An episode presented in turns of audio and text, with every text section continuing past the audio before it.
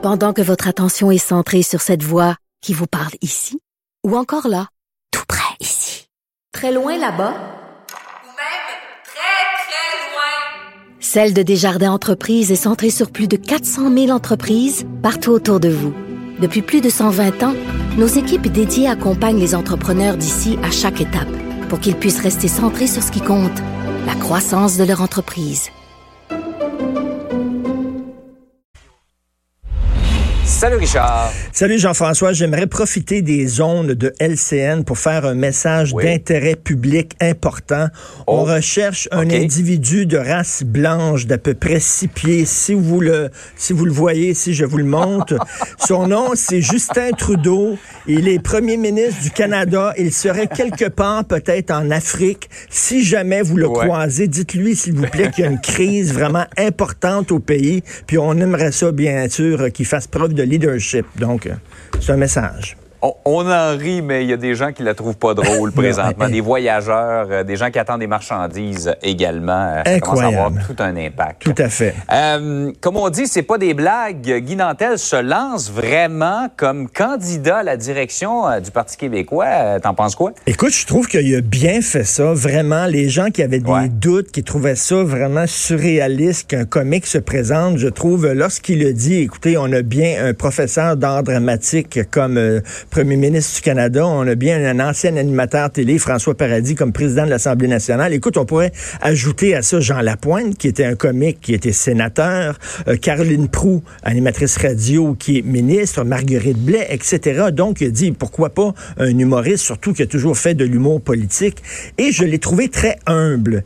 Il a dit, vous savez, Sylvain Gaudreau euh, dit que euh, lui, il a de l'expérience et que ça lui donne un avantage qu'il soit expérimenté. Mais il dit, c'est vrai, il a raison. Euh, il a dit, il a salué les bonnes idées des autres candidats en disant, ils ont vraiment des très bonnes idées. Et si jamais je vois que, que ben, ça lève pas pour moi, je suis prêt à me rallier aux autres. Donc, c'était intéressant. J'ai beaucoup aimé son message, Jean-François, quand il, a dit, au Québec, on a besoin, je pense que tout le monde ressent ça, on a besoin d'être unifié, euh, d'être unifié par un, un- un- un- un rêve collectif commun, un projet collectif, parce qu'il dit là, il dit, il y a une myriade de groupes de pression et tout ça, tu sais. Il y a les gens de gauche, les gens de droite, le patronat, le syndicat, les personnes racisées, les autochtones, etc., les gays, les LGBT. Puis tout le monde euh, revendique ses droits. Puis ce serait le fun de se rappeler qu'on fait tous partie euh, de la même nation, du même peuple, et de plutôt qu'être chacun dans notre coin, d'être ensemble. Et ça, j'aimais bien ce, ce discours-là. Donc, ça risque d'être une course vraiment intéressante. Lorsqu'on voit Paul Saint-Pierre Plamondon, qui est un souverainiste pressé, qui veut un référendum dans le premier mandat, Frédéric Bastien, l'historien, là, qui veut euh, se battre contre Ottawa, bec et ongle pour protéger la loi 21, euh, Sylvain Gaudreau, qui est très vert, très environnemental, puis Guy, Guy Nantel. D'ailleurs, euh, il a fait comme un, un PKP de lui-même. On se souvient là, du fameux bras de Pierre-Carl Pellado. Alors, Guy Nantel, Ouais. hier, c'était ça. Le V de Churchill pour victoire. Alors, il a fait ça, le- donc victoire. Mais je pense qu'il a prouvé hier qu'il avait sa place et que, hey, moi, là, moi, là, tu, tu m'aurais dit, là, ça va être une course passionnante, le leadership au PQ. Écoute, moi, je disais à Ouais. mon fils, t'as pas des bonnes notes, là, je vais t'obliger à regarder les débats de la course au leadership au PQ. Il pleurait, il dit non, papa, s'il te plaît, papa, je vais avoir des bonnes notes, je te jure. Tout, mais pas ça. Tout, mais pas ça, s'il te plaît.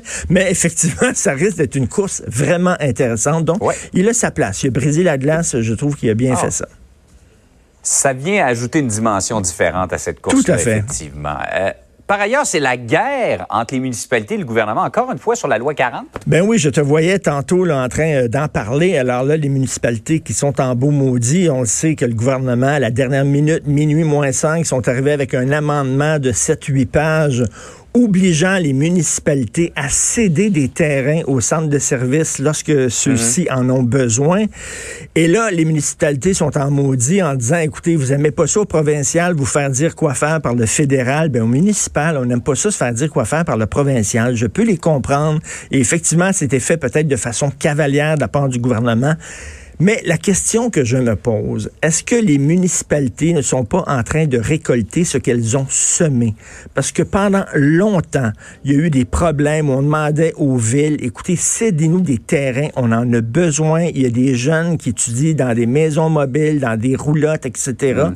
Puis, ils ne faisaient pas, ils cédaient pas des, des terrains, ça niaisait, ça prenait 4, 5, 6 ans. Ou alors, ils cédaient des terrains qui avaient aucun bon sens ou des pylônes électriques, on le sait. Donc, là, le gouvernement dit, écoutez, à un moment donné, il y a des urgences, euh, c'est important, donc vous allez, on passe cet amendement-là. Et là, ils sont en guerre, mais j'ai vu là, ce matin dans le journal euh, de Montréal, les commissions scolaires ont dépensé 250 millions de dollars dans leur guerre contre le gouvernement. 250 000. oui, pardon, un quart de million, oui, 250 000 dollars, pardon, un, quart de million. Mais quand même, euh, et là, les municipalités, ils vont dépenser beaucoup d'argent aussi dans cette guerre-là? Euh, veut dire, c'est de l'argent qui iront mm-hmm. pas au service aux citoyens.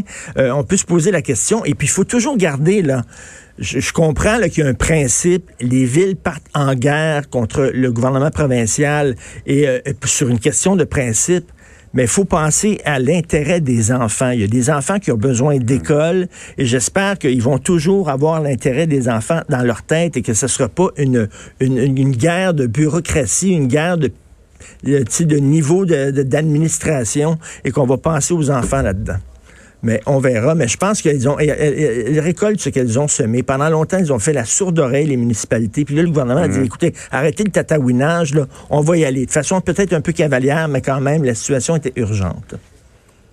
Ah, ça ne fait que commencer ce dossier-là, même si la loi a été adoptée.